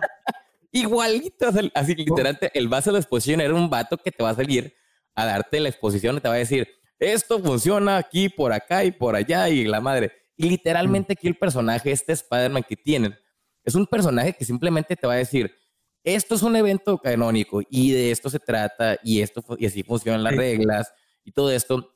Y ya para, digamos, para agregarle este, este piloncito a la información de la exposición, es donde pues se habla de lo que, cuáles son las consecuencias de no estar, digamos, en tu propio universo, que es lo que me encanta que aquí le, le, pusieron que el evento canónico de, de, de Spider-Man de Miguel Ojara, del 2099, es que pues obviamente también tuvo su pérdida y él trató, o sea, él hizo lo que, lo que quería hacer el Kingpin en, el, en la película pasada. O sea, él literalmente, o sea, tuvo su hijo, su hija de otro universo y ese universo se fue a la fregada, cabrón. Porque hay reglas que debes de seguir en el multiverso. Entonces, ese pedo que le pasó le sirvió como un cotorreo de que, pues si ya lo hice, ya no lo quiero cagar. Entonces, me, me, me vino que a partir de ahí él creó toda esta sociedad arácnida para poder evitar todo este, todo este control. Pero, no, no, no, fíjate qué es eso. No lo hizo para querer evitar, es para controlar. Controlar. ¿Por qué es eso? O sea, su, e, el vato es un pinche controlador compulsivo. Que es por eso que no se lleva muy bien ni con el Peter B. Parker, porque el Peter B. Parker es un pinche vato tonto que la neta, güey, no, es un mes. O sea, hasta él dice, no quiero lidiar contigo. O sea, le decía el Miguel Ojara, ¿no? Y, y, mucho menos con el, Spider, el porque él, es, él va en contra del sistema y él está siempre en el hecho de decir de que, a ver, güey, tus fallas están aquí, acá y allá. Y el otro como que, güey, déjame, déjame a mí hacer mi cotorreo de mi control. O sea, la neta. ¿Por qué? ¿Por qué es eso? O sea, básicamente ese güey le tiene lavado el coco a los otros Spider-Man, cabrón. ¿Eh? A todos los demás de que... Pero es eso, todos han comprado eso del control. Él, él, lo que quiere es controlar a todos los demás. Si te pones a pensar, o sea, el, el, el vato este funciona como, como en cierto punto reclutadores acá a los cultos donde ves a agarrar puras personas dañadas y los, los, y los unos el culto, cabrón. Es, el gran showman. Él ha sido el gran showman y ha generado esa ilusión de que con esto todos vamos a estar seguros, ¿no? y, y, entonces el que viene, el que viene a decirle, no, no es cierto, pues, es cierto, ciertamente, el, el único que está haciendo las preguntas buenas aquí es Mouse, ¿no? Y eso que tiene que ver, ¿no? No, es que pues tenemos que hacer, pero ¿por qué, no? Y aparte cuando se da cuenta es como que, es que el, el canon es un oficial cercano a Peter va a sacrificarse. Entonces, espérame, mi, papá se va a volver el capitán. ¿No? Entonces, entonces yo cómo voy a dejar que mi papá muera nomás por seguir tu, y, tu ilusión de control De, que yo ya perdí a mi tío, no, vas, no, me vas a convencer de que ahora tengo que perder a mi papá, cabrón. ¿no? Y ese es el punto de quiebre entre los dos personajes. Como decíamos, eran similares porque los dos son hombre arañas, pero aquí es donde empieza a decir, a ver, Aquí yo ya, no estoy de acuerdo con lo que tú dices, entonces a partir de aquí, cabrón, tú eres mi antagonista. Así es. O sea, tú, tú vas en contra de mis, de mis principios, de mis motivaciones, de mi gente. y aparte porque el Miguel Ojara brinca de 0 a 180, ¿eh? Es decir, de ahí de repente ya lo, ya lo tienen cerrado, lo tienen una... Eh, porque va, va, va, brincando de explicarte a, oye, esto parece una intervención, ¿no? Y de repente, madres, ya lo tienes encarcelado y, y aparte se la pasa diciéndole niño, niño, niño. Y me encanta porque hay un momento en donde el Spider-Punk le muestra las manos como diciendo, ¿te acuerdas que te dije, güey? ¿no? Es decir, como diciendo, acuérdate que te enseñé que utilices las palmas de tu mano, tus dedos. Y entonces es cuando, cuando él ya por fin entiende el de, que, a ver, no, pendejo, es decir, yo no voy a seguir tú, yo no voy a seguir tú lo que tú estás diciendo. A lo mejor todos estos estúpidos los has convencido, pero a mí no me vas a convencer. ¿Eh? Y, y, entonces... tanto, tanto como se suelta. como le dice de que, güey, estás en mi terreno, güey. Yo saqué no, todos los pinches Spider-Man de tu, de, de, de, del changarro, cabrón. Y el otro güey como diciendo, oh, sí es cierto, güey. La cosa es que se la pasa diciendo niño, niño, niño, ¿no? Y por fin en un momento me dice, a ver, cabrón, ya te dije que ya no me digas niño. Y ahí es cuando, cuando él por fin lo dice, es cuando lo obviamente ya lo cree. Yep, yep. Porque hasta ahorita... Ahí, ahí es donde le crecen los... Y, y hay una parte que inclusive cuando ya por fin se sale, antes de que eso, hay momentos en donde la Spider-Woman le dice al Spider-Punk, al Spider-Punk, no estás ayudando, ¿eh? Y el vato le contesta, qué bueno. Si no sé si lo cochaste, es que le dice, you're not helping. Y el vato dice, good. Sí, porque, porque la, la, la, la Gwen todavía quiere controlar la situación. Ajá. Tanto, el, tanto el Peter V. Parker como la Gwen todavía quieren mantener el status quo. Quieren hacer entrar en razón, entre comillas, en razón a, a, Miles, pero Miles no tiene, no tiene que entrar en razón porque Miles no está mal, cabrón. No está mal, Miles no, está mal. Y entonces, eh, por fin rompe la pared y todo el mundo se cae como que, güey, ¿qué acaba de pasar? Y el vato es pelas, pelas, ¿no? Y, me encanta porque no pueden contra él, no pueden, es todos contra él y nomás no pueden. Y, y mientras más está pasando esto, más se va imputando este, eh, eh, el, el, el, Ojara. Ojara se va imputando y si se va imputando y va perdiendo cada vez el control, que es lo, mientras más encabrona, más pierde el control y es un ciclo vicioso, ¿no? Y no lo pueden encontrar y el, y el Peter B. Parker trata de hablar con él y, güey, decir, mira, y el vato le dice, ya está centrado, Miles Morales en ese momento ya está centrado y ya tiene su plan y sabe exactamente lo que quiere hacer. Pero también vemos esa desilusión en los que ella tiene sobre Gwen, ese amor que tenía, ese pedestal ya ha sido destronado porque hay un momento en donde inclusive Gwen le tira la, telaraña, le cae a él y lo primero que le hace es rompe con ella. Sáquese la frega. ¿eh? Ya, no creo en ti, ¿Eh? ya no confío en ti, has roto mi corazón, mi alma y todo, y ya no eres esa Gwen que yo antes. Y entonces esa independencia empieza a crecer. Empieza a ver de dónde. no tiene nada que perder, te va a Así es. ¿no? Entonces, es donde es más fuerte. Fíjate que eh, una cosa que olvidamos mencionar, que es clave aquí, es el hecho del el evento, o sea, algo que, que, va en cierto punto creando a, Miles, es el hecho de que, remontándonos a la primera, la araña que lo picó no era de, este de, su universo. Ah, sí, pero eso lo sabemos. Pero, fíjate, aquí hay una mentira que le, que le están generando, que es, yo no sé si se lo dice a propósito O'Hara o nomás él no ha entendido, él le dice, la araña que te picó no era de tu universo, no tenía que picarte a ti, pero él no es el responsable de que esa araña no esté en ese universo. El que es el responsable de que esa araña no esté en el universo es la mancha, cuando era científico, porque él le dice, no, yo, nosotros manejamos esa máquina y nos trajimos la araña. Que en teoría el responsable de todo viene siendo Miguel Ojara. No, es, el, es la mancha.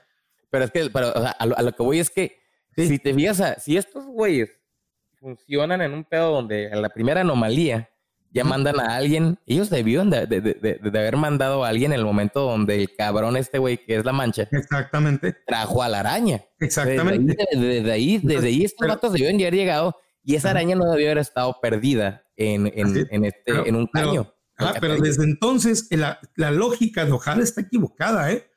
El decirle, es que esa araña, si te picó a ti, no tiene por qué haberte picado, si no hubiera, si no hubiera sido por ti, no, espérame no es culpa de Miles. No, no, no es culpa de Miles. nunca, nunca, Miles no buscó a la araña. Miles no es la razón por la cual la araña no está ahí.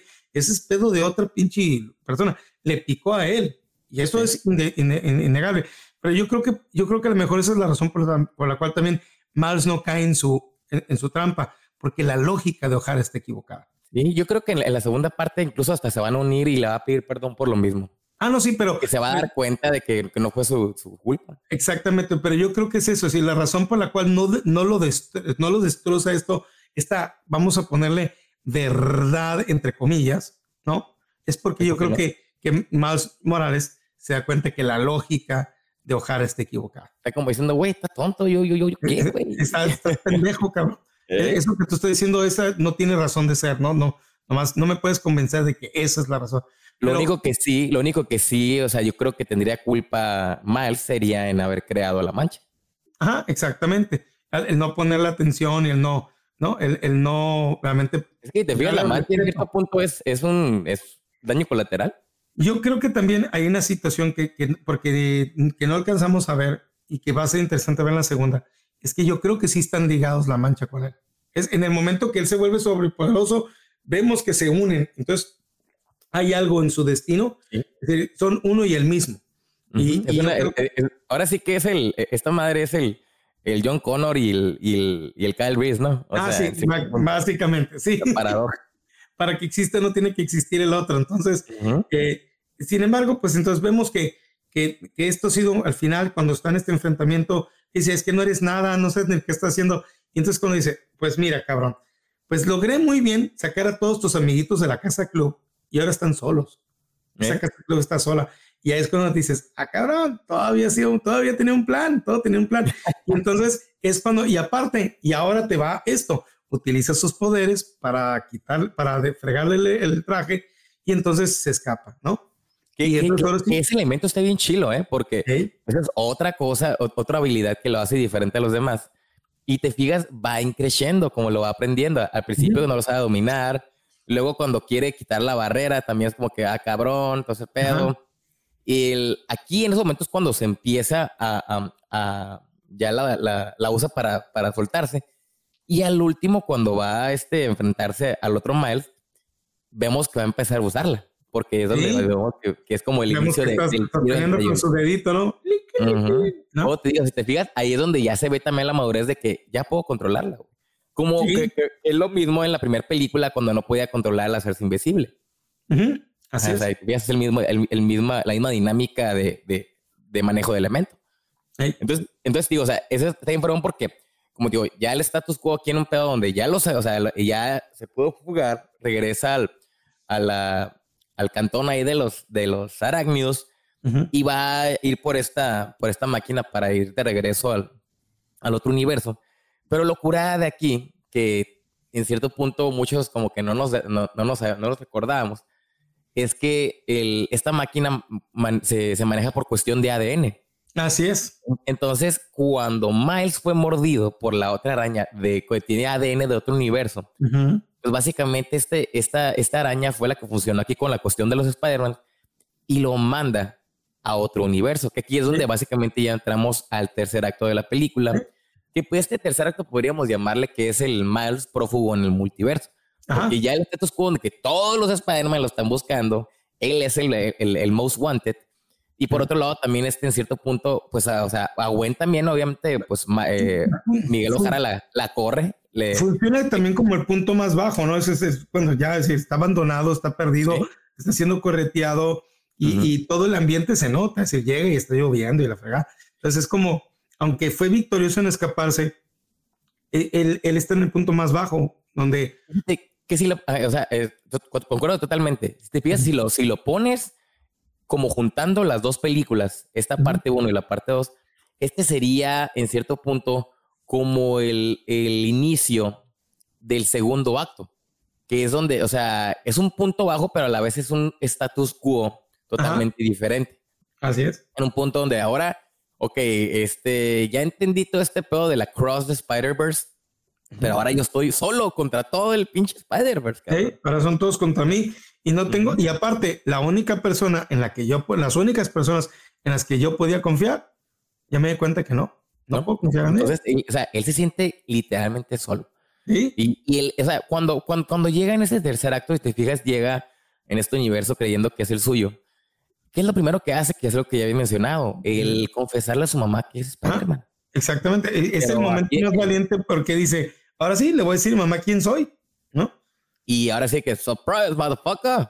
Este, se, empieza a reír, ¿no?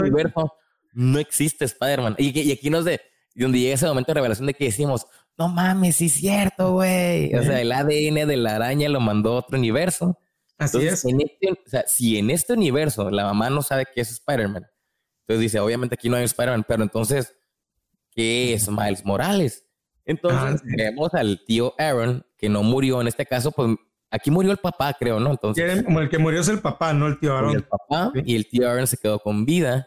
Entonces dice, ¿dónde chingados está Miles Morales? Y otra sorpresa resulta y resalta, como diría mi amigo McAlpin, que pues resulta que Miles Morales es el merodeador. ¿Qué, ¿Cómo se llama en inglés? Este, ay, se me el nombre. es que... Eh, eh, es que está en porque cuando, cuando miré esta película, eh, la primera vez me tocó verla en, en, latino, en ¿no? latino. Y el, el merodeador. Es el Prowler, The Prowler. El Prowler, sí, sí. Y, y pues, está interesante porque te das dando cuenta de repente que es como nos le dice el tío, hey, ¿qué onda con tus, te cortaste el pelo? que Sí, traigo un nuevo estilo, ¿no? Entonces, ¿no? Que es como el tío se da cuenta desde que lo ve, que este güey no es mi sobrino, ¿no? Ajá. ¿Qué está pasando aquí? ¿Eh? Pero es eso, me gusta porque funciona como el punto bajo, funciona como el setup de la siguiente película. Y también eh, eh, ese es el punto de Mouse. Pero Gwen tiene que aprender también. Ella va a pasar por su punto más bajo cuando después de que desaparece eh, Mouse, ahora sí, pues toda la ira se va hacia ella y ¿por qué no quiso escuchar? Y porque no sé, güey, a lo mejor no lo insultaste lo suficiente, ¿no? Y entonces él se va, toda su ira se va contra ella, regresa a casa, cabrón. Regresa a casa y entonces e, ella hace esta, e, e, dice esta frase, supuestamente éramos los buenos. Sí. ¿No? la ilusión, porque ella tenía la ilusión de la seguridad. Y entonces, pues ahora, ahora tiene que enfrentarse. Este último acto es, te vas a tener que enfrentar a aquello que no has querido enfrentarte. Ya hace, llegó el tiempo y ahora sí, vas a estar solita ante aquello, pero justamente, pues también ha ido, ha ido creciendo y ahora puede decirle a su papá. Es que se da cuenta que no está sola. Ajá, se da cuenta. Entonces, que, esa, también es, el, es, la madurez que aquí, el, pues ahora sí que literalmente se gana madrazos este Gwen. Este, se da cuenta de que no está sola y puede hablar con su papá. Y a la vez, si te fijas, tiene amigos arácnidos a, través del todo el Spider-Verse que están dispuestos a pelear por ella y por, por, Pero aquí está la gran revelación porque también, acuérdate, su papá era es capitán y podía estar en el mismo acto canónico. Y aquí es donde está la resolución. Cuando el papá le dice, es que ya no soy policía. ya no voy a chambear. Yo no voy a chambear. Yo ya, ¿cuándo? ¿Cuándo hiciste esto? A la mitad de tu discurso, mijita. Y entonces ella ya cambió el destino porque su papá ya no va a ser capitán de policía. Entonces ya no tiene que morir y ya, y no pasó nada. El mundo no se acabó. Su, su, su evento canon no sucedió y no se está acabando su universo y entonces sí puedes cambiar tu destino. Y, ahora tiene esa motivación de, ahora sí tiene esa motivación de ser más sincera con Miles, porque se da cuenta de que, pues, porque ella también tenía ese miedo de que no lo voy a buscar, porque va a morirse, porque toda la gente, o sea, ella creía que persona que se enamorara de esta, de esta morra, la Spider-Man que se enamorara de esta morra iba a morir. Va a morir.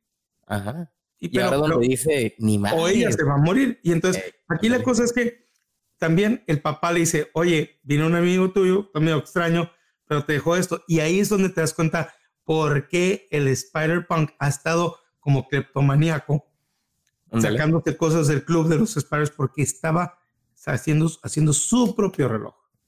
Yep. Y entonces con eso, ahora sí, Gwen puede ir a visitar a los papás de, de, de, de Mouse y decirles, yo me voy a encargar. Yo se los voy a traer de regreso. ¿no? Pero ahora sí, ya, tiene ya, ya, tiene, ya aprendió su lección, ya es una líder, ya entiende cuál es su objetivo, pero no va a estar, aunque ella ya reclutó a los que tiene que reclutar, lo que sí te puedo decir de la tercera, de la tercera película es que su encuentro con Miles no va a ser bueno, no al inicio, porque no. Miles no va a confiar en ella. No, la aunque la, vea, la venga a venir con, con todos los, es decir, espérate, mijita, no, yo, yo no te quiero, no te necesito, y eso va a ser parte del conflicto. Fíjate, yo siento que la, todo el, el, arco de Mars va a ser un punto donde va a ser una fiera. O sea, va a ser un vato despiadado. Sí. Va a ser un vato con mucho poder, güey, que se le van a llegar otros Spider-Man y les va a rajar su madre. Y va a estar fuera de control hasta un punto donde, pues, Gwen tenga que hacerlo entrar en razón. Pero no va a ser sencillo porque él ya no confía en ella. No. Él no confía en nadie, güey. ¿No? Entonces, entonces ahorita el, el, el Miles ahorita, o sea, el chip de Miles ahorita es tirar putazos. Exactamente. Y, Nadie me va a agarrar porque todo el mundo está contra mí. Y la, y la cosa va a ser que sí, va a tirar putazos y los primeros putazos que va a hacer va a ser contra sí mismo y lo más probable es que se va a vencer. va a vencer este, a Prowler. Sin embargo, se va a convertir un poco en el Prowler. Sí, obviamente. Es que realmente ahorita está muy similar a ese Crawler. Eh, sí, entonces, como, como diríamos en, Shrek 1, cuando dice, cuando, cuando el burro llega con el dragón, ¿no? Soy un burro sin cabeza. ¿no? Este, soy, soy un burro, pero desatado, ¿no? Va a ser eso, va a ser un Spider-Man desatado. Sí, totalmente. O sea, este es como el, va a ser como lo que te decían en la película esta del, del No Way Home, cuando, cuando el, Spider-Man de, del Andrew Garfield que no medía sus, sus, golpes. Ajá. Así, este vato va a ser el de que, órale, cabrones, o sea, va a ser como el, el teniente harina, este, el vato del, de los memes, ¿no? Acá, que suéltense los chingadazos, cabrones, vénganse. Exactamente. Entonces, entonces, o sea, siento que este, este arco que va a manejarse ahora va a ser volver a, o sea, hacer entrar en razón a, a, este, a Miles con la cuestión de, de Gwen, ganarse otra vez su confianza y en cierto punto, pues, este, tratar de restaurar todo, todo el orden. Porque ahora sí que esta película va a empezar con un caos en todos los sentidos. En el multiverso, el multiverso va a ir a la fregada con el ya, con el, con el poder que tiene ahora el, el, Spot, la mancha. Y este, y la neta, güey, el, el, el, Miguel Ojara no tiene nada de control ya, cabrón. No, ya no. lo único que le va a quedar a ese güey va a ser unirse a Miles. no va a tener, no va a haber otro, sí. van a haber varios enfrentamientos en esta. La, tercera tiene que tener varios enfrentamientos. Oye, yo sé que, yo sé que te molesta así hasta los huesos el hecho de recordarte que era Matrix Revolutions. Ay, Dios. Pero literalmente Spot es un agente Smith ahorita. Sí, bueno, es que mi, bronca no es en, Revolutions, no es el agente Smith. En sí, yo tengo, yo creo que es algo de lo más interesante. El problema es que, Revolutions ya Neo ya no, ya, ya vale madres. Es decir, se están madriando entre los tres y la pegada. Y, y, y, y te, viene, es decir, yo estoy viendo ese último acto entre el señor Smith y Neo y, la ciudad está hecha desmadre y, son 800 mil y la, la. Pero tú bien sabes, hasta se lo dice, yo que soy, que tengo todo el mundo, solamente me voy a pelear yo contigo. Es como que yo vi ese acto como un completo que no había nada que hacer ahí. Se, pues ya sabe cómo va a terminar. Y se, muere Trinity en su monólogo de es que gracias a ti he conocido el y tú estás muérete ya muérete. Es que fíjate que ese es el, problema con muchas películas que son este, secuelas o más que nada franquicias. Que sabes, cuando, cuando tocan el tema del fin del mundo o el fin de todo lo que conocemos, como sabemos que los vatos tienen contratos, sabemos que, que son franquicias, sabemos que un loop, que es un loop lo que te ponen en, Matrix en específico, este, sabemos que no se va a acabar, ¿no? que el malo no va a ganar. Pues o sea, y ese es el problema, que, que, que, esos son los, los momentos donde le quitas lo importante a las conclusiones, a las resoluciones, porque sabes que sabemos que el bueno va a ganar. Que por ejemplo, viendo películas, o sea, eh, por ejemplo, una película que la neta hace añicos toda esta convención es The Dark Knight. O sea, The Dark Knight no depende de que el, fin del mundo o el fin de Gotham. O, el, último pleito con el Guasón. No tiene, no tiene que madrearse el guasón o ganarle al guasón. Es decir, el guasón le está ganando. Sí, lo, lo, que depende ahí es la fe de Gotham, o sea, que en qué va a terminar confiando las personas. Exactamente. Entonces, ese es algo que no puedes predecir, cabrón. Cosas que no quisiera ver. Yo no quiero que esta, la tercera película se resuelva con un pleito entre dos cabrones.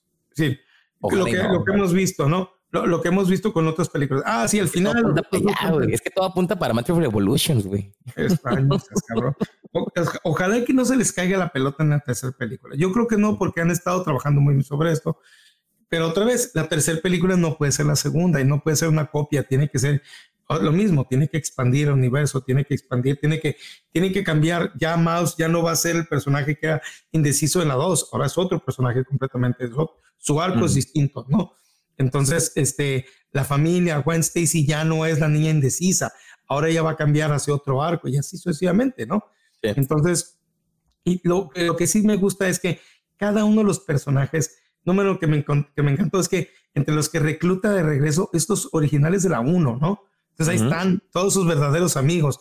Y la otra es, se suman de los, de los personajes más queridos, ahí está el, cyber, el Spider-Punk, ahí está el, del, el, del, mundo de, de, India, la India y está la niña, eh, la, la, la, la, que es un, este, ¿cómo se llama? Un holograma. ¿no? la, negrita. Y tú dices, qué bueno, porque ella es la que también permite que él se escape. Entonces, eh, supo a quién sumarle, ¿no? Y eso es muy padre porque sí me interesa ver a todos ellos y me encanta. Aquí, aquí el chiste es en, quién, en quién puedes confiar, cabrón. también está el, e, e, es este factor como de, de, de Misión Imposible, de, de, John Wick, de que, a ver, güey, en quiénes confías y en quiénes no. Así es. ¿No? Entonces, me, me, gusta cómo queda el setup de la 3. Eh, igual, cuando yo la vi la, la primera vez, eh, yo sabía que iba a terminar no conclusa y aún así me quedé que hijos de la chinga. es que te dejan un cliffhanger del tamaño del universo, cabrón. Y, algo que es cierto es que, y, desgraciadamente lo, platicamos al inicio de, tu intro, no va a ganar el Oscar.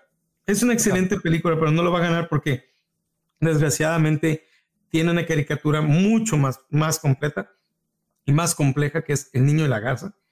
Y, y, fíjate que, o sea, y sabemos perfectamente que que los premios de la academia no siempre se dan por merecer. No, no, no. Ahora, sí que. Como que es la última película, en teoría, ¿no? Del estudio Ghibli. Sí. entonces, bueno, no del estudio, sino del, del director. El director. Entonces, este, pues me la van a dar por eso. Cabrón. Es viable que se van pero igual, mira, es como, como, diría, como, como Clint Eastwood dice en la película Imperdonables, ¿no? The service got nothing to do with it. Es decir, no tiene nada que ver con el merecer se la van a dar por miles de otras razones. Eh, y acuérdate también, hay una frase que dice, a nadie se acuerda que por qué fregados te dieron el Oscar. El objetivo es que te lo dieron. ¿No? Ya Spider-Man eh, tiene una, un Oscar. Es, yo lo veo muy difícil. Si, si se lo dan, va a ser muy feliz y es decir, va a estar muy contento, pero creo que se lo tienen que dar al niño y la garza. ¿no? Pues es más una caricatura mucho más, más, este, más compleja. Sí, es, es, digamos, más compleja. Sí, sí, sí. sí, o sea, son otros temas mucho más adultos. Eh, eso, es lo, eso es lo bonito, por ejemplo, o sea, hablando que dos años consecutivos tener películas animadas de con unas temáticas muy, muy adultas como lo fue el año pasado este Pinocho. Así es. Y ahora, y ahora con The Boy in the Heaven, o sea, está muy bien la neta en esa manera. Obviamente Spider-Man también no es una, una película totalmente para niños. No. Pero obviamente pues sí maneja temas más convencionales. O sea, la neta, o sea, tiene una complejidad a, la hora de contarla que todo lo que hemos dicho. Pero la neta sí, obviamente el, estudio Ghibli pues digamos que cuenta historias complejas a través de este medio porque son las únicas maneras que puedes contarlo, cabrón. No, y, no tiene nada malo la complejidad en ese sentido, digo, a mí me gusta más así. Entonces, va, va a estar interesante en las siguientes semanas, en marzo, cuando lleguen los Oscars. Este, pero yo, yo estoy muy contento. Lo único con la cual no estoy de acuerdo es con la nominación de Elemental. Ah, no, no, no, no, no. no estoy de acuerdo, lo siento. Lo siento, a lo mejor fue que ya no había otras caricaturas, pero hay muchas que lo pueden, que pueden haber dominado que, en vez de Elemental, pero siento que ahí estaba, que ahí estaba Disney también. Hay, una, película de, de, de, Netflix que está nominada también a mejor película animada, ¿no? Eh, ¿Cómo se llama? Ay, Nomana, Namina, no sé cómo se llama. Es que tengo entendido que esa película es, era, de, era de Disney, pero ah. la habían archivado. O sea, Mona, o no sé cómo Netflix la compró. Y fíjate, o sea, la desechó Disney y ahora está nominada con Netflix. ¿Eh? Déjame ver, a ver, Animation, Animated Movies 2024. A ver, esta te es, es la de. No la veo. No veo aquí. Best Animated Oscars. Vamos, estoy buscando. A ver. Eh, Robert, el, Nimona, Nimona se llama. Nimona. Pues Nimona, ni mono. Ah, no, Nimona. Eso, esa es otra cosa.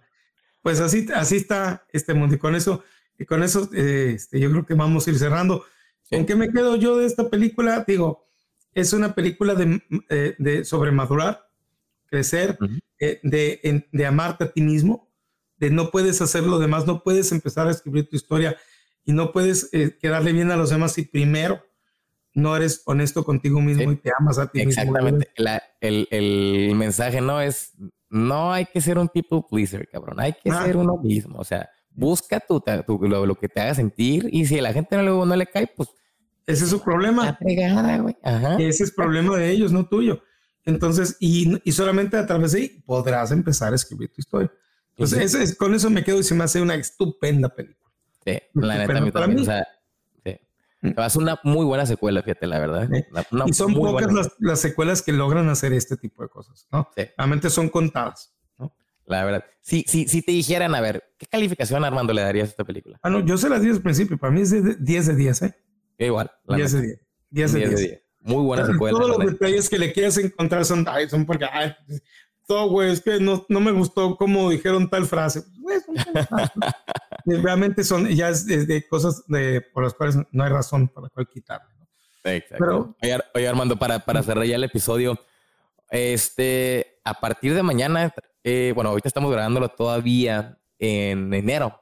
Sí. a partir de mañana es febrero. Y como ya se, se, está haciendo costumbre para nosotros en febrero, pues se viene mínimo a hablar las primeras dos, dos semanas de aquí al, al 14 de febrero, pues hablar de películas románticas. Entonces, ¿qué onda? Este, ¿qué película te gustaría hablar la otra semana? Ya así que digas, o sea, lánzame la, a la mejor película que tú digas, ¿sabes qué? Esta película tenemos que hablar de ella, este, como una comedia romántica, como lo que es grande o lo que sea. O sea, ¿qué, qué película te gustaría hablar así en una? Deadpool. Deadpool es una película de amor. Ah, no, cierto. es cierto, güey. Pero es que salió el 14 de febrero, ¿eh? Técnicamente es una película de amor. Madre, no me lo esperaba esa. Deadpool es una película de amor, pero no, este, románticas, déjame ver, este. ¿Qué será? Eh, podía ser, estoy buscando. Estoy viendo hay una película que a mí me gusta, romántica, cómica, que se llama About Time. About Time, de viajes en el tiempo, claro. Es de viaje en el. Bueno, es que la película no es de viaje en el tiempo, es una película de romance. Es de amor. Es de, viajes en el tiempo, es la de, es la de, de la Rachel McAdams con el morro este. Está bien fregona esa película. sí, sí. Que, que, que, su papá le dice el día de su cumpleaños que todos los miembros eh, varones de su familia han podido viajar en el tiempo. ¿No? Ajá, puedes ir al pasado. ajá. Ahora, la situación es que es de viaje, es decir, tiene viaje en el tiempo, pero la película no es sobre el viaje en el tiempo. No, no. es una película de amor. Un romance. O sea, es, un romance que utiliza el viaje en el tiempo eh, como tu. Como, una, como un, un, elemento, este, digamos, de, decoración, de cómo contar la historia. Entonces. Narrativo, un elemento narrativo más bien. A mí, esa película, yo, mientras, y, y, sale una muy joven Margot Robbie ahí. ¿Ah, neta? Sí, es la mejor amiga. Sí, es, cierto que es la, amiga cuando están en la, en, la, casa de playa, ¿no? Exactamente. Entonces, a mí, a mí me gustaría eso, se me hace que es una excelente película romántica. Hablamos de, de, esa el próxima semana. Ajá. Y la que sigue, hablamos de 500 Days of Summer. Ok, ándale. Se me hace excelente idea también. Perfecto. Perfecto. Yo creo que eso es lo mejor. Ya de, ahí, ya de ahí vemos si le seguimos con las de amor o igual ya después del 14 de febrero podemos seguir con las nominadas, que ahí todavía nos quedan varias. Así y este, ya, ya decidimos en, en, esos días. Entonces, la próxima semana hablamos de About Time. About Time. Así es. perfecto. Bueno, entonces, Armando, para todos los escuchas, ¿dónde te pueden encontrar peleándote en las redes sociales? Ya, ya, ya, es que nos pueden encontrar en todo lo que es Instagram, estamos en Facebook, estamos en YouTube y estamos en X antes Twitter, como Héroes Sin Límite. Así nos buscan Héroes Sin Límite en todas estas redes sociales. Héroes Sin Límite por Armando Esponda. Así es. Así que la persona que le va a contestar, que se va a pelear con ustedes, es Armando Esponda. No es un asistente que tengo que se pelea, soy yo. Cuidado lo que me dicen. Y, inclusive hoy, hoy me di mi pleito porque Ah, los bots andan de que, oh, la película de Madame Web va a estar súper padrísima, güey. O sea, Puta, te triggerearon, cabrón, Y no, claro que hice el mega trigger porque es que yo vieron los uniformes, están idénticos, wow. Este, claro que utilizan la foto de, eh, de esta Sidney Sweeney, que está vestida muy parecido, no es igual, al traje de, de la mujer araña, que es de blanco y negro. Y, y, yo les puse, ¿saben qué? Esta película, es decir, las películas no se hacen atrás de los uniformes. Y esta película va a ser el asco más grande que alguna vez han hecho desde Morbius. Y claro, me tuvieron que contestar de, ¿y cómo lo sabes, güey? Nomás por el uniforme. Y yo, no. Ay, no manches, ya, esa madre es como, o sea, o sea el, de, el, el tratar de, o sea, bueno, el deducir que eso, que eso va a pasar, que todo el mundo lo sabemos. O sea, ¿Eh? realmente a Sony le vale gorro la calidad en este Sony Burst que tiene después de, de, Venom.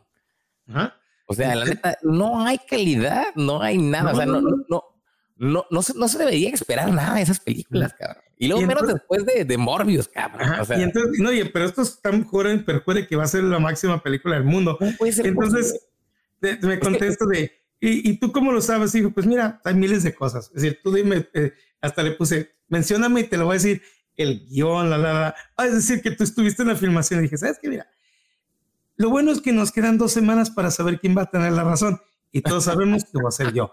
Y, ¡uh! a la madre.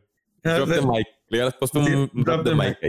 en dos semanas sabemos quién va a tener la razón. Y le hace ratito, estábamos, hace ratito estábamos preguntándonos por qué, la, por qué la, la, gente de la industria nos da cochineros. Entonces, pues, ¿por qué la gente lo pide? Así es. Así es. A la madre. ¿Cómo, ¿Cómo, puede defender una película como esa? No Es una mierda, es una mierda. Y va a ser una mierda y, y, Sony seguirá siendo mierdas, ¿no? La neta. Sí, porque no les interesa hacer buenas películas. O sea, sabemos porque crea fama y échate a dormir. Es como si esperaras una novela de 10 de Televisa, cabrón. O sea, no va a pasar. No, porque no les interesa. Pero bueno, entonces ya lo saben, gente. Este entre en enero es sin límite y ahí van a encontrar toda la información sobre el cine y pues las noticias más actualizadas. Todos datos del box office y básicamente todo lo que se viene en este medio. Pues bueno, mi gente, ya lo saben, déjanos su este, calificación, cuántas estrellitas nos dan en el podcast en Spotify y nos pueden encontrar, ya saben, en todas las plataformas de, este, de streaming de podcast. Pues bueno, entonces, en nombre de Armando Esponda, yo soy Joe Green y esto fue otro episodio de este podcast análisis de guiones cinematográficos llamado ¿Cómo se escribió esa película? Nos vemos hasta la próxima.